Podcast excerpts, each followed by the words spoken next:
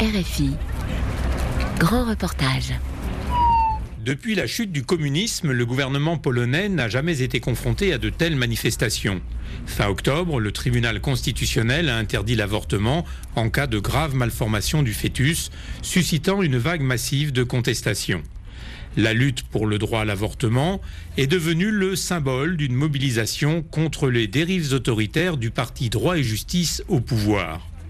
En Pologne, les manifestantes favorables à l'avortement déclarent la guerre au gouvernement. Un grand reportage de Sarah Bakaloglou. Il fait nuit en cette fin d'après-midi dans la petite ville de Działdowo qui compte 20 000 habitants. Sur un parking du centre-ville, quelques dizaines de personnes sont rassemblées dans le froid, pancartes dans les mains. Dans la foule, Alexandra, une jeune femme de 24 ans, deux semaines après le début de la mobilisation en faveur du droit à l'avortement, elle n'a rien perdu de sa détermination. Enough is enough. Because I'm not a human coffin. I will not Trop c'est trop, je ne suis pas un cercueil sur pattes. Je ne serai pas enceinte juste pour voir mon bébé mourir quelques heures ou quelques jours après sa naissance. Je dis non à ces after conneries. Sur le chemin, une passante applaudit le cortège. Un peu plus loin, un habitant de la ville, manifestement anti-avortement, crie le slogan nationaliste Dieu, honneur, patrie, mais sa voix est vite étouffée par le mégaphone. Celle qui le tient s'appelle Ola, 24 ans seulement, mais organisatrice de six manifestations déjà à Działdowo depuis fin octobre. Moi, je suis une personne assez timide.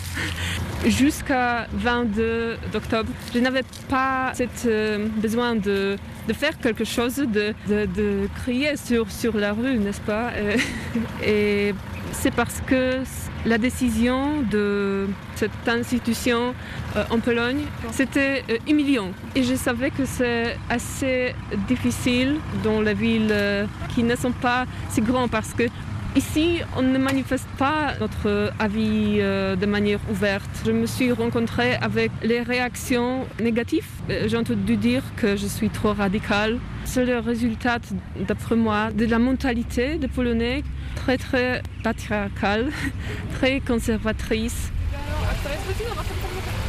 La police interrompt notre conversation pour demander des précisions sur l'itinéraire de cette manifestation. Un rôle de leader pas toujours facile à porter pour la jeune femme. Euh, on est toujours assez inquiet. On, entend euh, toujours qu'il y a des répressions en ce qui concerne le, euh, ministre l'Éducation. Il- a dit qu'ils vont pénaliser les cas où, les étudiants et les professeurs ont supporté la grève de femmes. Ce sont les méthodes qui viennent de pays totalitaires. C'est vraiment atroce et euh, si on peut maintenant manifester et dire qu'on ne veut pas continuer ça, il faut le faire. À l'origine de cette mobilisation, la décision du 22 octobre du tribunal constitutionnel polonais de changer la loi en vigueur datant de 1993. Ce texte était un compromis entre l'Église et l'État et n'autorisait l'avortement que dans trois situations, en cas de viol, d'inceste, lorsque la grossesse présentait un danger pour la vie de la femme et en cas de grave malformation du fœtus. C'est sur cette dernière condition que le tribunal constitutionnel est revenu. À 15h30 ce jour-là, une juge annonce le verdict. L'avortement sera désormais interdit en Pologne en cas de grave malformation du fœtus. Devant les grilles du tribunal, des dizaines de policiers sont présents car les deux camps sont venus se rassembler dans l'attente de la décision. Sous une tente où figure l'image d'un fœtus entouré de sang, Kaya Godek laisse éclater sa joie. Cette militante anti-avortement très connue, proche de l'extrême droite, est à la tête de la fondation Vie et Famille. Um, C'est un grand jour pour la Pologne, mais aussi pour l'Europe. Parce que beaucoup de personnes disent qu'on peut seulement libéraliser les lois aujourd'hui. Mais ce qui a été prouvé à l'instant, c'est qu'il est possible de renforcer la protection de la vie et de donner des droits aux personnes avec un handicap. Nous avions une loi qui était très discriminante et qui conduisait à la sélection et au meurtre de personnes innocentes. um, selection and murder of innocent people. Mais à quelques mètres de là, à peine, c'est la sidération. Natalia Bonarchik semble dévastée. La Polonaise a elle-même avorté illégalement il y a quelques années en se procurant en cachette des médicaments. Elle dirige aujourd'hui l'association Abortion Without Borders, une organisation qui aide les femmes à avorter dans le pays et à l'étranger à cause d'une loi déjà très restrictive avant même la décision du tribunal. La Pologne compte seulement environ un millier d'avortements légaux chaque année, 98% d'entre eux pour des cas de grave malformation du fœtus. Mais les ONG estiment que 200 000 actes sont réalisés clandestinement chaque année en Pologne ou à l'étranger.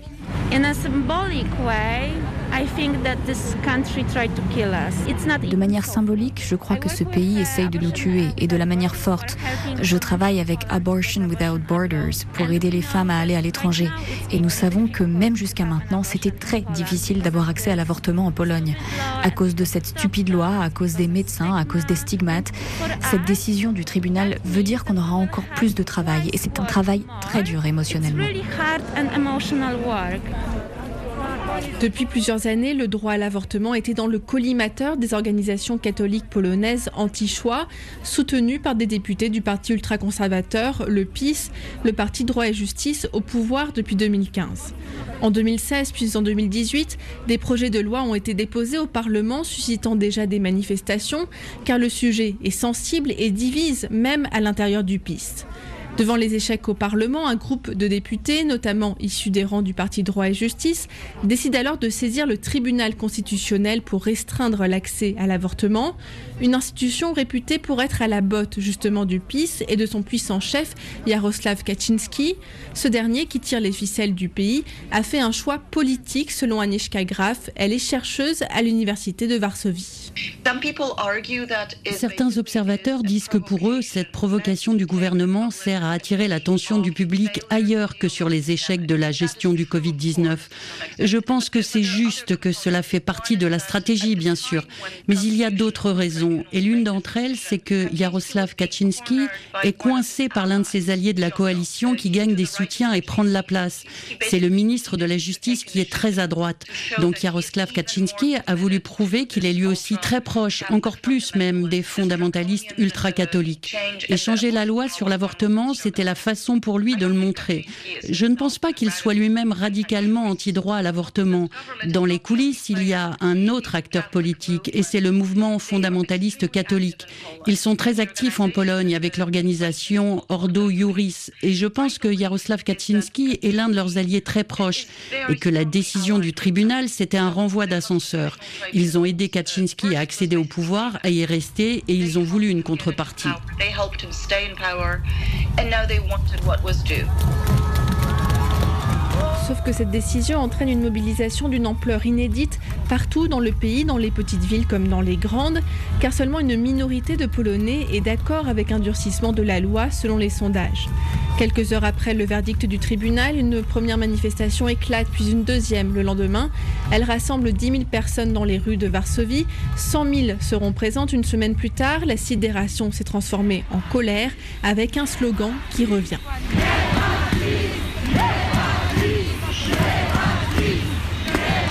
Yebach Peace, du nom du parti droit et justice, Peace va te faire voir, car l'avortement a été l'étincelle qui a fait exploser un ras-le-bol bien plus général contre le parti droit et justice au pouvoir depuis 5 ans. Atteinte à l'indépendance de la justice, aux droits humains, Monica, une jeune polonaise, ne veut plus rien accepter de ce gouvernement. Je ne manifeste pas seulement pour le droit à l'avortement, mais contre aussi la manière dont le gouvernement pendant la nuit nous retire nos droits. C'est la manière dont ils le font, la manière dont ils nous traitent. Depuis que le parti droit et justice est au pouvoir, on manifeste toujours pour les mêmes choses, pour défendre les droits des femmes, de la communauté LGBT et des réfugiés.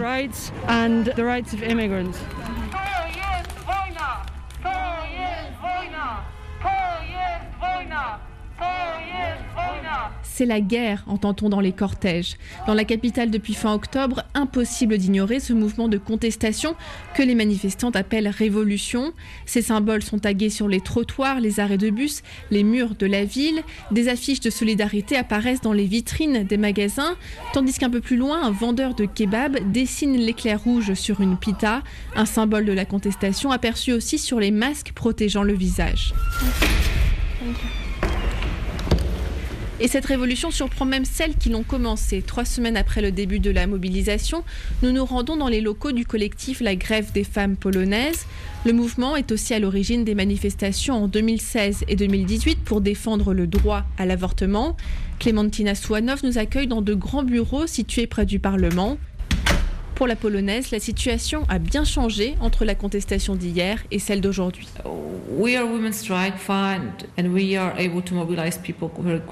Certes, nous sommes le mouvement La Grève des femmes et on peut mobiliser les gens rapidement. Mais aujourd'hui, c'est tellement étendu qu'on ne le gère plus. Lors des mobilisations de 2016, on manifestait dans environ 150 villes. Maintenant, c'est plus de 600. Donc c'est bien plus important. Donc il y a déjà quelque chose qui a changé en Pologne. Tant de personnes s'impliquent. Quand on a ce nombre de 150 villes en 2016 qui se mobilisent, c'était déjà un choc pour le gouvernement. Alors vous imaginez maintenant, ils doivent être terrifiés car c'est incroyable. Et vous pouvez aussi voir que ceux qui se mobilisent le font de manière autonome. Ils n'attendent pas des appels d'associations. Et c'est formidable que personne n'attende d'ordre. Donc ces petits groupes de résistance sont dispersés, sont partout. Et c'est une situation parfaite pour une révolution. So those small groups of resistance are dispersed everywhere and this is the perfect situation for a revolution. Et ces groupes de résistance dont parle Clémentina Swanov sont menés principalement par la jeunesse du pays, bien plus présente que lors des rassemblements des années précédentes. Le contexte est particulier avec les restrictions liées au Covid-19. Descendre dans la rue est aussi l'occasion de se retrouver pour ceux qui étudient en ligne, mais c'est surtout le signe d'un changement d'époque. Devant le Parlement, assises sur le trottoir en signe de contestation, nous croisons Anya et Kinga. La cinquantaine, ces deux amies sont des habitués des manifestations pour les droits des femmes elles sont mobilisées depuis 25 ans.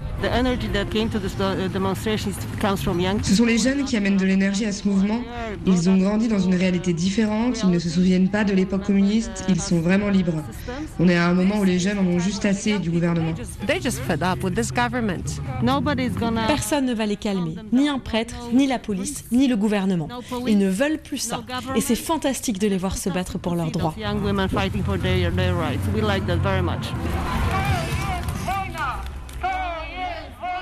Ni le gouvernement, ni un prêtre. En effet, pour la première fois dans ce pays de tradition catholique, l'institution a été prise à partie très ouvertement, accusée d'être derrière cette décision de restreindre le droit à l'avortement.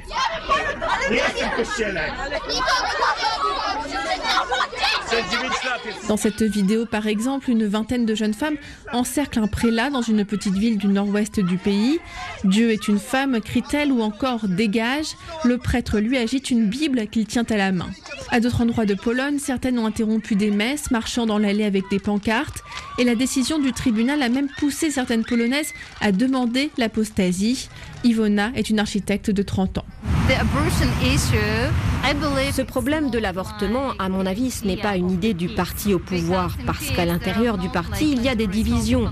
C'est à cause d'une minorité très liée à l'Église, et c'est l'œuvre du lobby de l'Église. Alors avec toute cette mobilisation pour la liberté de choisir, j'ai décidé de ne plus faire partie de l'Église polonaise. Si l'Église catholique était sous la période communiste un symbole de résistance face au pouvoir en place, l'institution, désormais très proche du gouvernement conservateur, perd depuis plusieurs années de l'influence auprès de la société et cette mobilisation en est le signe, selon Anishka Graf. Pour la chercheuse à l'université de Varsovie, les racines de cette colère sont multiples. C'est plus large que la question de l'avortement. C'est à cause de la présence de classes de catéchisme dans les écoles publiques enseignées par des prêtres extrêmement peu éduqués. Les étudiants se demandent pourquoi ils passent plus de temps à apprendre le catholicisme qu'à avoir des cours de technologie ou de physique. Et puis il y a aussi le sujet des violences faites aux femmes, de la pression exercée par l'Église catholique pour quitter la Convention d'Istanbul sur le sujet. À cela, on ajoute les scandales pédophiles. Donc il y a beaucoup de raisons pour être très en colère et de moins en moins de raisons d'être soumis comme l'étaient les générations précédentes.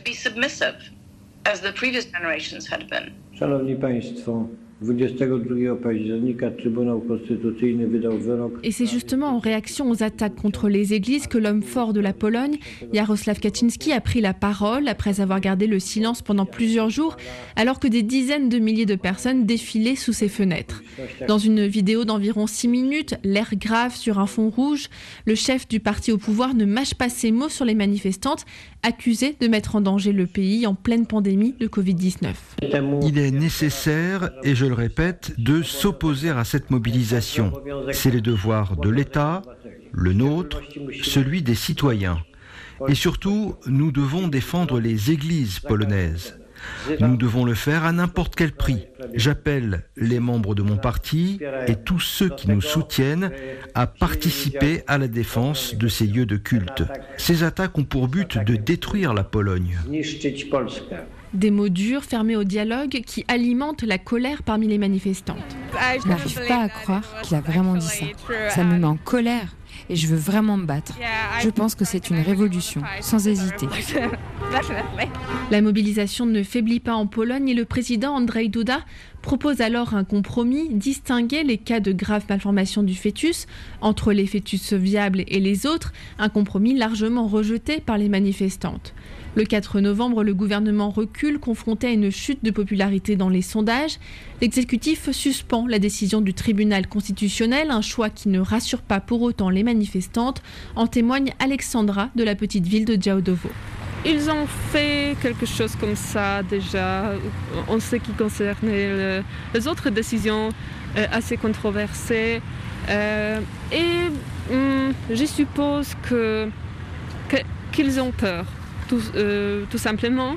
Et ils pensent que, que, tout le monde va oublier et voter encore une fois pour eux. Et non, maintenant c'est un type de révolution car la suspension par le gouvernement n'est que temporaire et personne ne sait ce que va décider dans les prochains jours Jaroslav Kaczynski, qui déclarait dans son message vidéo fin octobre que le jugement ne pouvait être changé. Ne pas publier la décision du tribunal constitutionnel voudrait dire remettre en cause la légalité de cette institution, ce qui semble impossible. Agnieszka Graf de l'Université de Varsovie est pessimiste sur l'avenir. Je pense que Yaroslav Kaczynski n'est pas en position de reculer parce qu'il ne va pas regagner sa popularité. Et puis, il n'y a pas de moyen légal pour reculer parce qu'une décision du tribunal constitutionnel, vous devez l'accepter. À mon avis, ils vont nous imposer un État policier dans les prochains mois. Mais ce sera vraiment le début de la fin pour le gouvernement de Kaczynski, parce qu'ils ont le pouvoir, mais plus la capacité de diriger. L'économie, c'est un désastre. Le système de santé, c'est un désastre. L'éducation, pareil. Et même certains de leurs électeurs n'y croient plus. Donc combien de temps vous pouvez continuer à gouverner dans ces conditions? Je pense que ce qui arrive va être très mauvais en termes de répression et de limitation des libertés civiques. Uh, Une crainte partagée par le collectif national La Grève des femmes qui veut diversifier ses actions. Le mouvement est très actif sur les réseaux sociaux et a aussi créé un conseil consultatif, 13 commissions avec des experts et militants, femmes et hommes chargés de réfléchir sur l'éducation, la santé ou encore l'économie. Une manière aussi de fédérer les différents groupes qui ont pu rejoindre cette mobilisation. Dans certaines villes, on a pu voir des agriculteurs ou des mineurs de charbon rejoindre les rangs des manifestantes. Clémentina Souanoff du collectif La Grève des femmes.